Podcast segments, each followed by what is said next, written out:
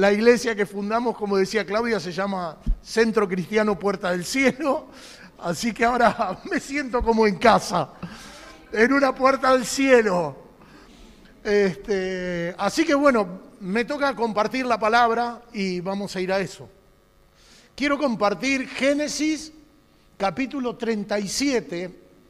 Es la historia de, de José, o es la historia, es una historia apasionante, me encanta en la vida de José, me apasiona lo, que sucedió con este joven de 17 años y, y, poder ver, poder ver la iglesia de este tiempo, poder ver la iglesia. Yo quisiera que hoy podamos ver la iglesia.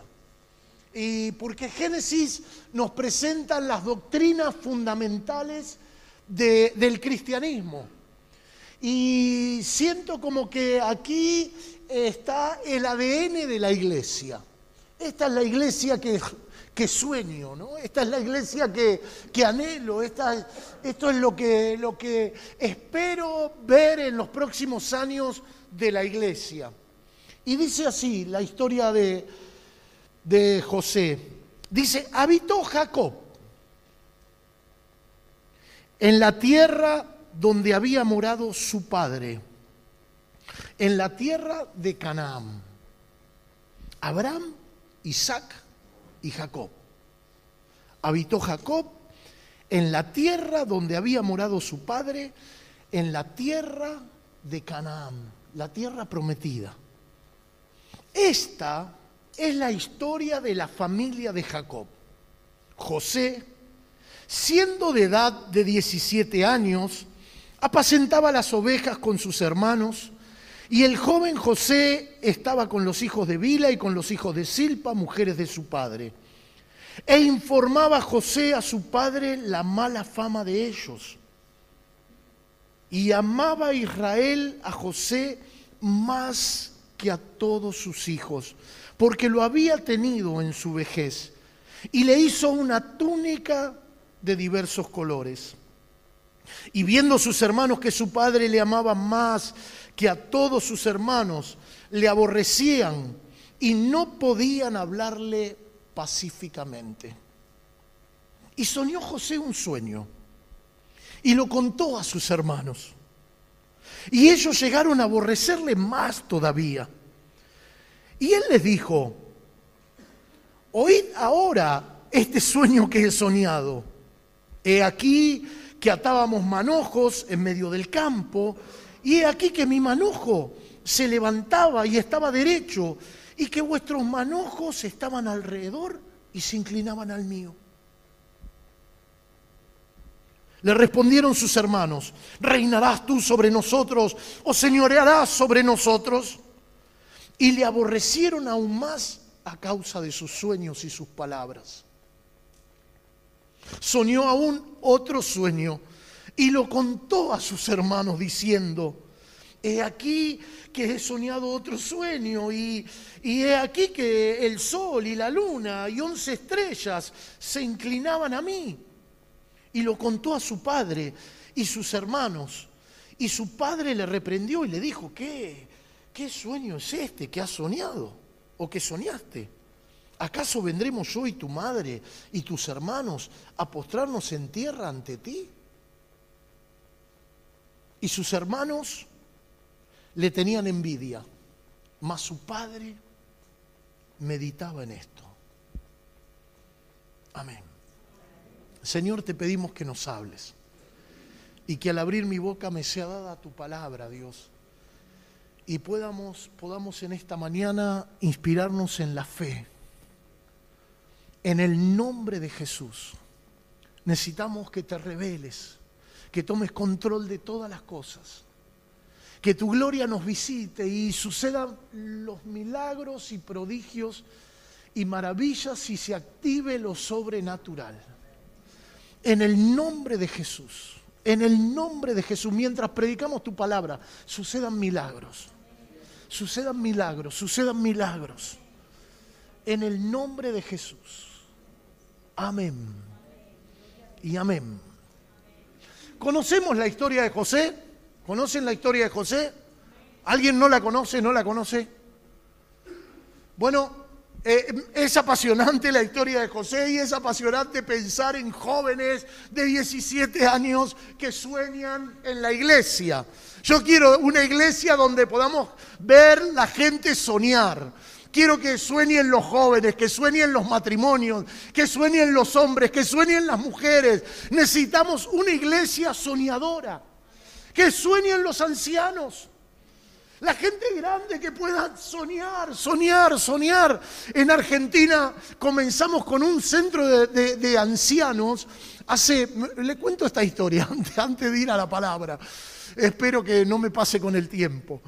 Eh, pero, pero cuando empezamos la iglesia, empezamos en un, en un lugar y, y venían unas 25, 30 personas. Entonces yo llegaba un domingo, llego un domingo a la iglesia y había cinco. Y digo, ¿qué pasó? ¿Dónde están todos? Y me dice, no, no, todos los, todos los jubilados se fueron de viaje. Bueno, vamos a la... pasa un mes, eh, de nuevo llega una reunión, cinco. ¿Dónde están luego todos? No, todos los jubilados se fueron de viaje. Entonces agarro una señora mayor, la cabecilla de todo esto, y le digo, ¿qué pasa, de que todos los meses me desaparecen un domingo. Ah, no, porque hay un centro de jubilados y, les digo, ¿por qué no hacen el centro de jubilados aquí? Que nos vamos de viaje y comenzamos con un centro de jubilados. Algunos me dijeron que estaba loco, que en la iglesia iba a tener un centro de jubilados. Hoy, hoy, hoy, hoy hay 1.200 jubilados y tienen médico, pedicura, masajista, peluquero, enfermera, tango, folclore, zumba. Los jubilados, tenés que ver la zumba y tal. Impresionante. Me, habían hecho una reunión de Zumba un día antes de la reunión el domingo. Así que a las 7 de la tarde había 700 mujeres en la iglesia. Terminaron y dijeron, bueno, ahora empieza el culto. Y muchas se quedaban a, la reunión. Increíble este, lo que hemos visto, que aún de viejitos podemos soñar. Siempre hay una oportunidad de soñar. Siempre hay posibilidades de soñar. Y, lo que necesitamos es gente con sueños grandes, con sueños de Dios, con sueños que pueda abrirse a soñar en grande. Porque Dios es el Señor de la tierra, el Señor de cada uno de nosotros. Pero, pero necesitamos generar una cultura. Para que la gente pueda soñar, necesitamos generar una cultura. Y, nos habla esto en primer lugar que la iglesia es una familia.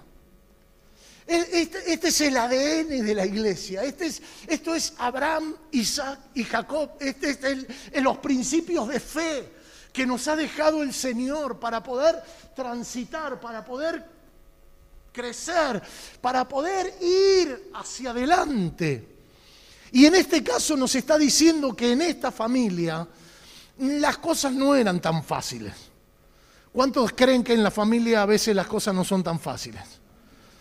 No, nosotros somos una familia, no son todos perfectos, no estamos en la iglesia perfecta. Alguien dijo que, que, estaba buscando la iglesia perfecta y llegó y dijo, wow, pastor, esta es la iglesia perfecta. Y dijo, hoy dejó de ser perfecta. ¿Por qué ha llegado usted? Digo, no, este... Pero, pero me encanta pensar en esta familia, en esta familia, la familia de, Jacob.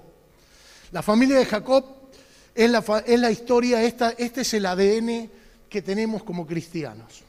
Y, José dice que empieza la historia diciendo, y José, esta es la historia de la familia de, de Jacob.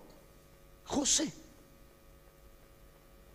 siendo de edad de 17 años apacentaba las ovejas de su padre. Y hay cuatro cosas que, mm, bueno, yo hablo de la cultura, ¿no? Que se generó en esta burbuja que generó José en su vida. En primer lugar, la cultura del hijo. En segundo lugar, la cultura del amor. En tercer lugar, la cultura del honor. Y en cuarto lugar, la cultura de la generosidad. Estas cuatro cosas, y puede haber muchísimas más, pero son las que me, impactan en poder ver que José lo hizo parte de, la cultura en su vida. Él vivió como hijo, dice que su padre eh, eh, lo amaba. Y, él vivió como hijo. Y lo primero que tenemos que aceptar en la iglesia, que somos hijos de Dios. No hay título más grande. No hay posición más alta. No hay título más excelso que ser hijo de Dios. Es mejor ser hijo de Dios que pastor. Hola. Es mejor ser hijo de Dios que cantante. Es mejor ser hijo de Dios que músico. Es mejor ser hijo de Dios. Lo mejor que nos pudo haber pasado es que hoy somos sus hijos. Y que puedo ir y decirle, papi, tú eres mi papi, tú eres mi papito. Es lo mejor que me pudo haber pasado, ser un hijo de Dios. Y esto lo llevaba José en su corazón durante todo el tránsito de su vida. En segundo lugar, la cultura del amor. Dice que su padre lo amaba más. Y necesitamos generar esto, una cultura de amor incondicional. El amor es incondicional, no hay condiciones. Yo te amo, pase lo que pase, venga lo que venga, suceda lo que suceda. El amor era incondicional y José lo sabía. José tenía esto en su corazón, dice, ah, Dios me ama, mi Padre me ama, yo creo en el amor y este amor es incondicional. Por eso es que podía hablar eh, lo que le pasaba con tanta ingenuidad. No, le contaba los sueños a los hermanos, los hermanos... Ah. Pero él lo contaba con, con total seguridad, con total certeza mi padre me ama. La cultura del honor tenía una túnica de diversos colores. Él se sentía honrado. Se sentía honrado. Necesitamos que la gente se sienta honrada. Si queremos que la gente sueñe, si queremos que nuestros hijos sueñen, si queremos que la gente que está a nuestro alrededor sueñe, necesita ser honrada necesita sentirse honrada, necesita sentir que tiene la túnica de diversos colores, que Dios lo ama, que es hijo de Dios. Por eso es que se vuelve una persona generosa. Por eso es que José era un, muchacho generoso. Después de lo que acabamos de leer, su padre le dice, ve a tus hermanos y llévales un bocadillo. Y él va y dice, ¡Ey, le voy a llevar a mis hermanos!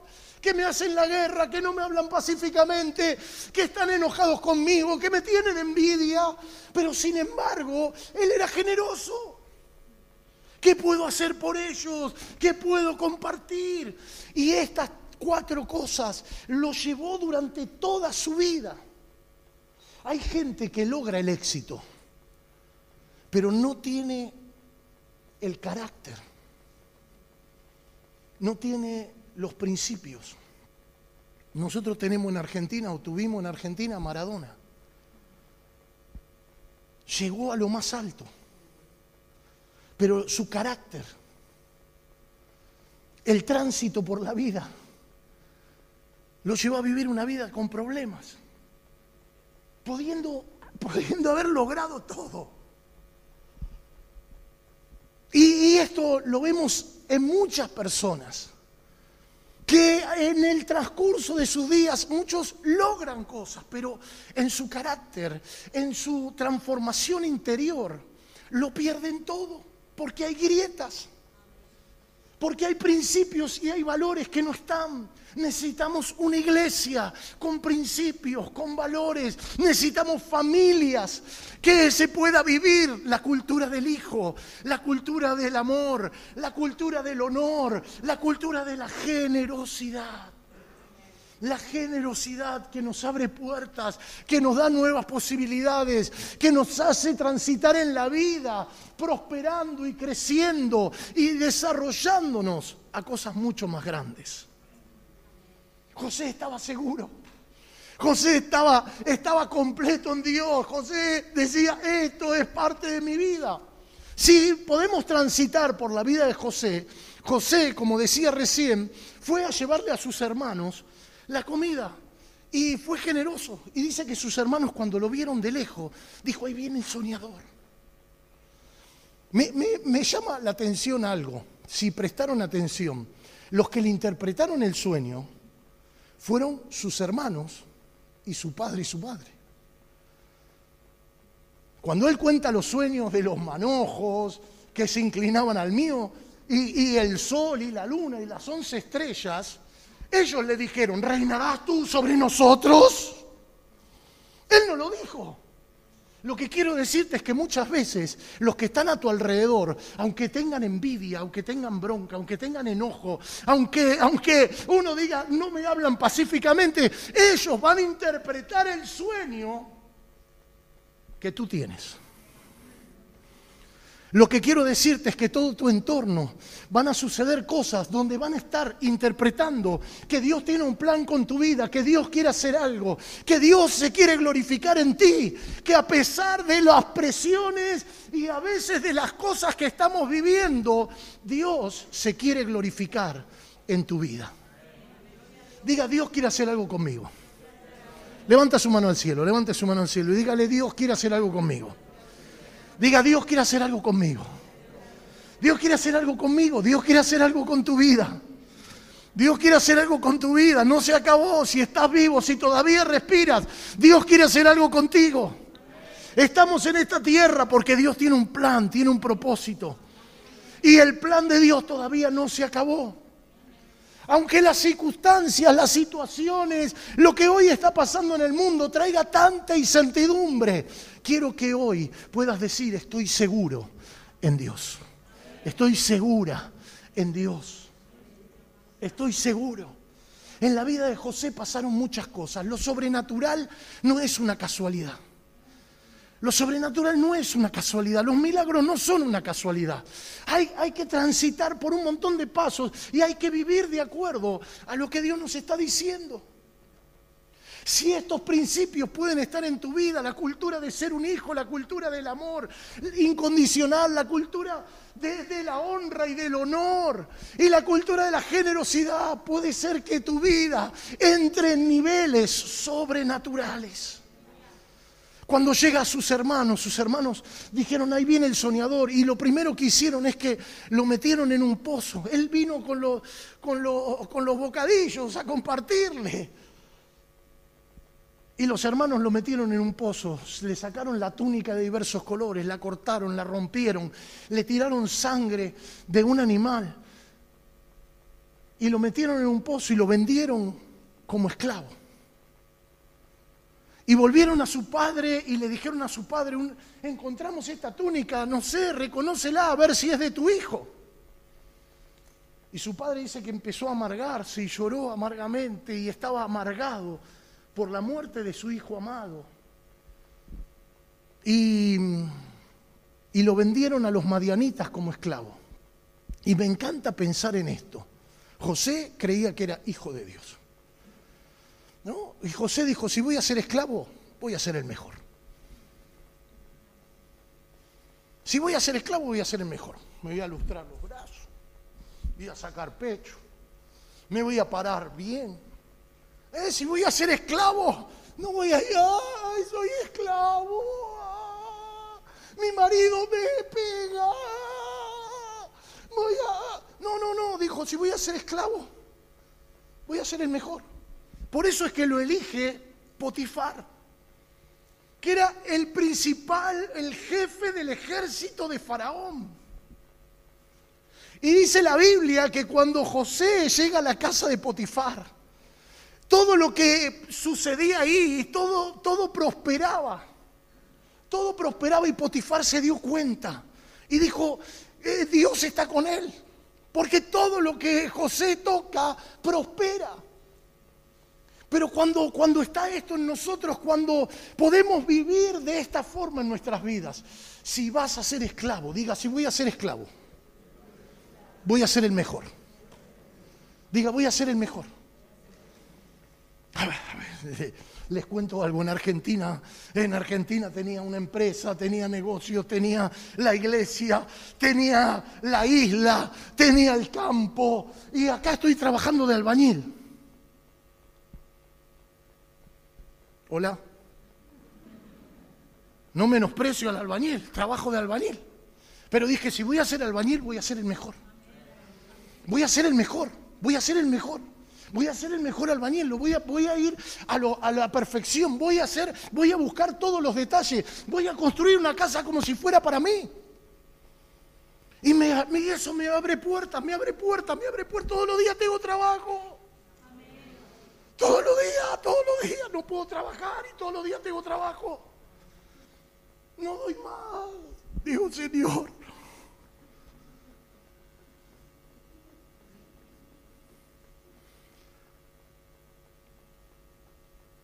Y después de ahí, saben la historia, lo que sucede, ¿no?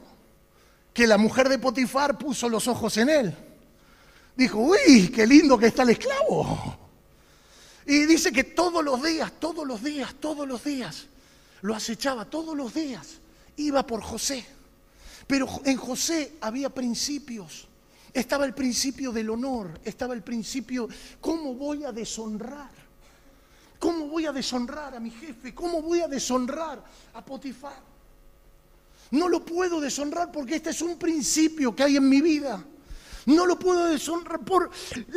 A ver, me encantó un concepto de, de, Chris Méndez. Un día estábamos juntos y habla de, de la mujer de Potifar y dijo, lo único que voy a decir de la mujer de Potifar es, no era fea. Hola. A ver, somos de carne y hueso también. Y José era de carne y hueso. Y sin embargo, dice que llegó al punto que la mujer le asió las ropas. Así que llegaron hasta ahí, ¿no? Y la mujer lo deja desnudo a José y sale gritando, me quiso violar, me quiso violar, me quiso violar.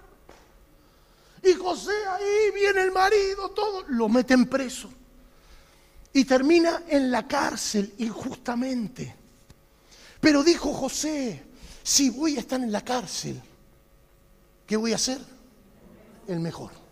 Diga, si voy a estar en la cárcel. Espero que nadie vaya a la cárcel. Voy a ser el mejor. Voy a ser el mejor.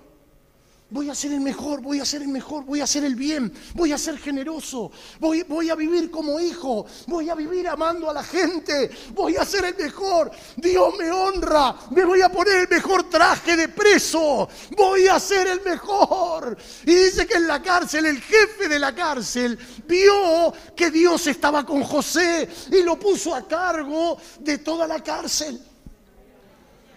Y le daba la comida y visitaba a los presos y los animaba y les traía una palabra cada día.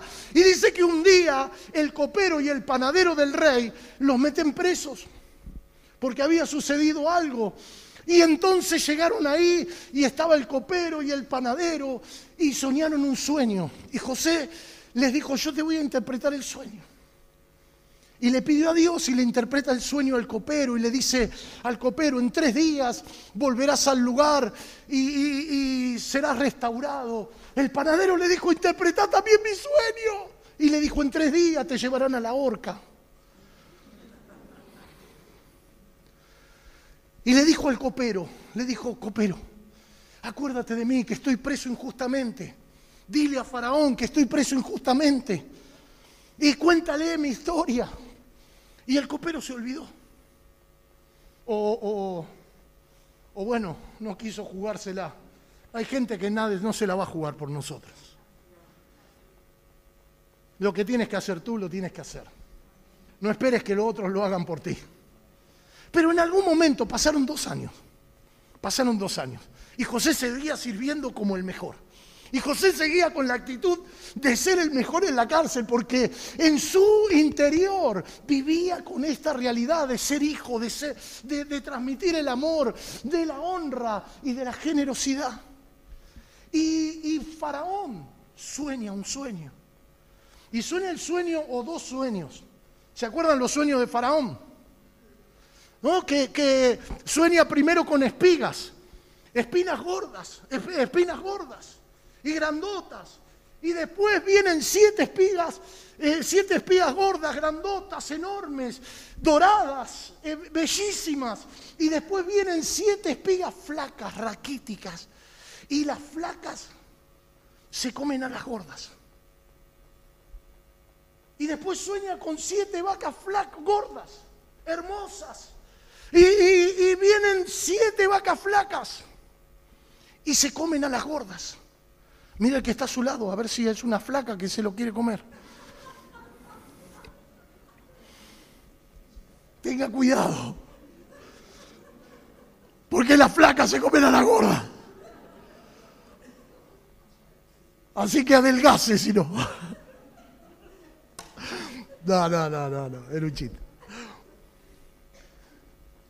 Y, nadie le interpretaba el sueño y buscó entre los adivinos, buscó entre los brujos, buscó en los curanderos, buscó, buscó, buscó, buscó. Faraón estaba desesperado. Necesito la interpretación de este sueño. Y ahí se acordó el copero y le dijo, mira, en la cárcel había un joven que, que me ha interpretado los sueños y ha estado en la cárcel injustamente y le cuenta toda la historia de José.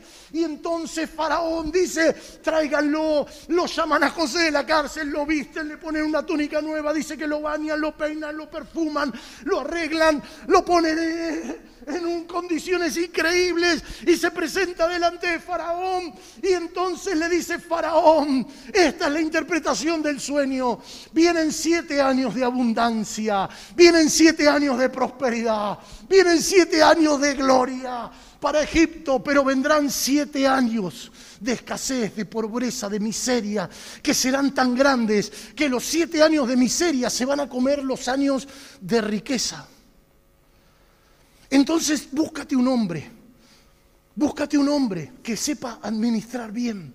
Y en los siete años de abundancia, puedan generar graneros y puedan acumular el grano. Y cuando vengan los años de pobreza, Egipto tendrá tanta abundancia que podrá repartirle al mundo entero.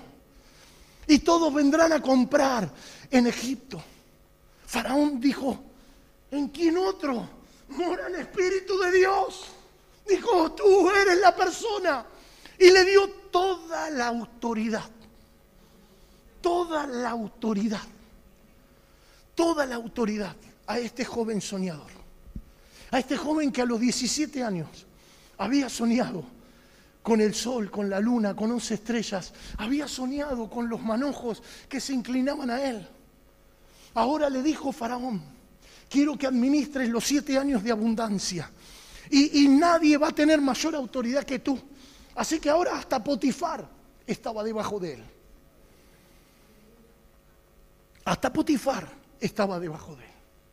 La mujer de Potifar, la que lo había mandado a la cárcel, estaba debajo de él. Pero José era una persona generosa.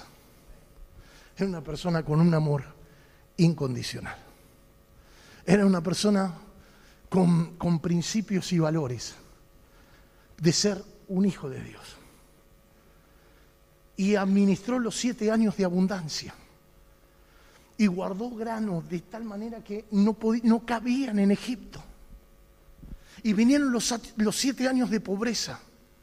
Y cuando vienen los siete años de pobreza, esta pobreza llegó al mundo entero. Y la familia de Jacob se estaba muriendo de hambre. Yo pienso en Jacob. Pienso en Jacob que iba a terminar sus días muerto de hambre. Jacob.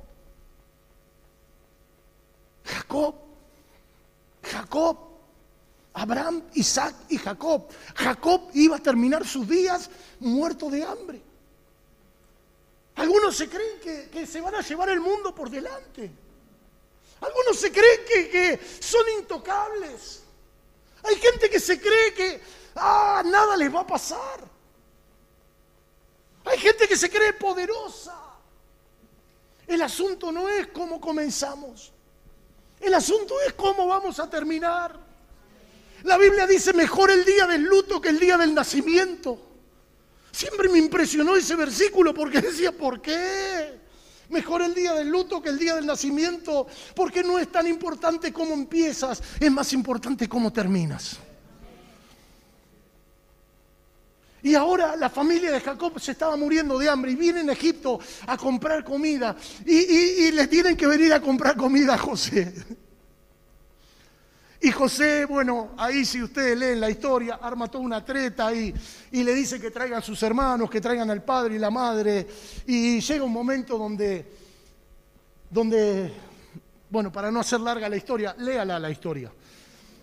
Porque si no, bueno, que le puso ahí bueno, bueno, todo, todo, armó toda una, una, treta para que traigan al padre, a la madre y a Benjamín, al último hijo más pequeño.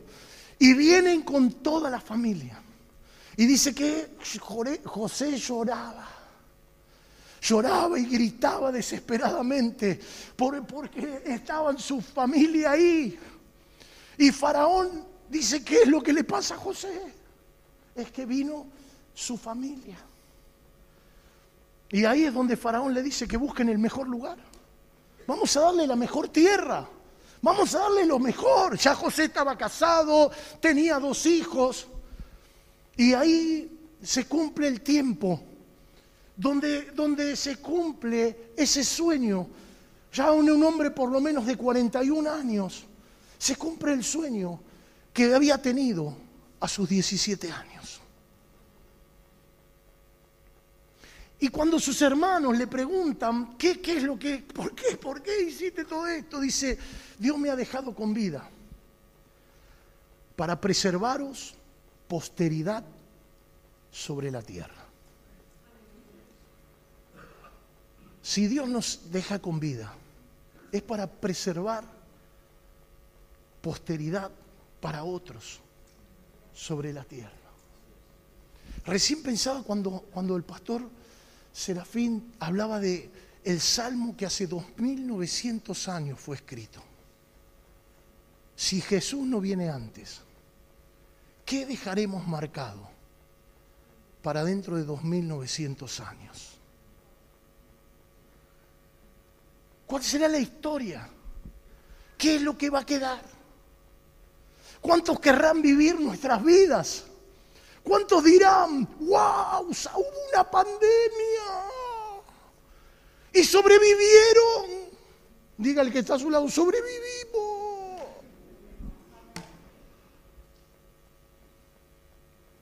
Y Se va a glorificar en rota. Y vamos a ver cosas mucho más grandes. Y vamos a ver cumplido los sueños. Y vamos a ver, vamos a ver que Dios ha estado con nosotros todos los días de nuestra vida, como lo prometió, porque el Espíritu Santo está en medio nuestro. Y el que empezó con poco terminará con mucho. Y el que empezó en la pobreza terminará en la riqueza. Y el que pensó en la escasez puede terminar en la abundancia. El asunto no es cómo comenzamos, el asunto es cómo terminamos. ¿Cuál es tu sueño hoy? ¿Cuál es tu sueño hoy? ¿Cuál es tu sueño hoy?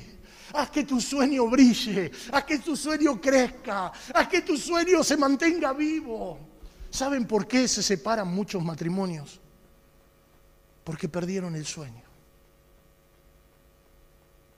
¿Sabe por qué mucha gente se suicida? Porque no tiene un sueño. ¿Sabe por qué viene la depresión? Porque cometieron tantos errores donde han opacado su sueño. Quiero que recuperes el sueño que hay en tu corazón. Quiero que recuperes el sueño que tienes con tus hijos. Quiero que recuperes el sueño que tienes con tu vida.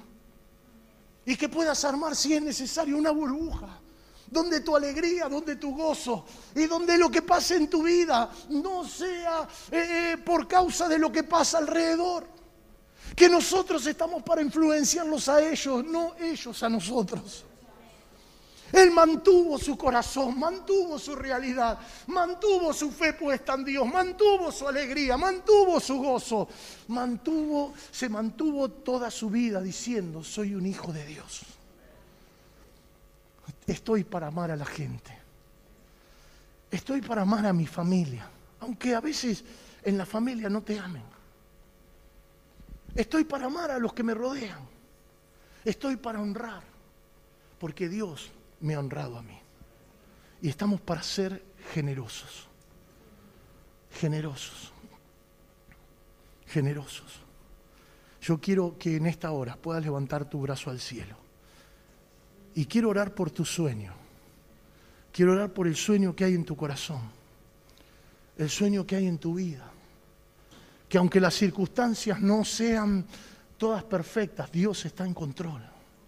Señor, oro por estas manos y oro por cada sueño de los que están en este lugar. Oro, Señor, en, este, en esta casa por cada sueño, por cada niño, por cada joven, por cada anciano, aún por cada hombre y por cada mujer, por aquellos que, se le ha opacado el sueño. En esta hora, Dios mío, reaviva, reaviva el fuego, reaviva la gloria de Dios en cada vida, en el nombre de Jesucristo de Nazaret, para que se active todo el reino de Dios, para que este sueño se convierta en una realidad en el nombre de Jesús. En el nombre de Jesús quiero que te renueves en la fe y en la esperanza.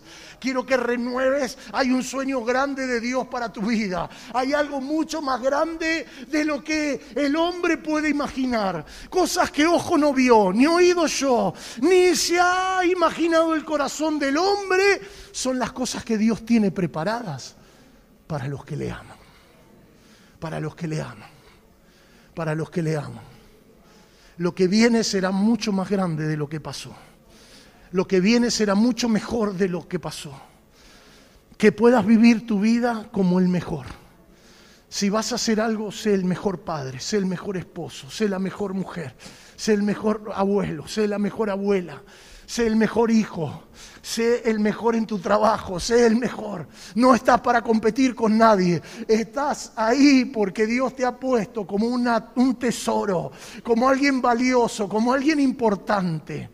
Padre, te pido que en esta hora te glorifiques en cada uno de nosotros. En el nombre de Jesús. En el nombre de Jesús. Espíritu Santo Visítanos, Señor. Visítanos, Señor. Señor, crea en nosotros la seguridad de que somos tus hijos. De que tu amor, tu amor es incondicional. Tu amor es incondicional. Tu honra, tú nos honras. Tú nos honras. Tú nos honras. Tú nos honras. Tú has sido tan generoso con nosotros que hoy vivimos en la gracia de Dios. Tú has sido tan generoso que la gracia nos sobrepasa. Señor, que tu Espíritu Santo pueda estar hablando. Quiero que te abras al Espíritu Santo. Porque lo que no se puede comunicar con palabras, el Espíritu Santo puede impartirlo en tu corazón. En tu vida, en mi vida. Necesitamos tu revelación, Dios. Necesitamos tu revelación. Necesitamos que esto se active porque está en el ADN de los cristianos, de los hijos de Dios. Glorifícate Jesús en esta mañana. Glorifícate, Señor. Señor, que cada uno de los que están aquí puedan terminar sus días con gloria, con gloria, con gloria, con gloria, con gloria, con gloria. José cuando murió en Egipto, antes de morir, dijo, no quiero que mis huesos queden aquí. Mis huesos tienen que ir a la tierra prometida. Que cada promesa de Dios se cumpla en tu vida. En el nombre de Jesús. Gracias Jesús.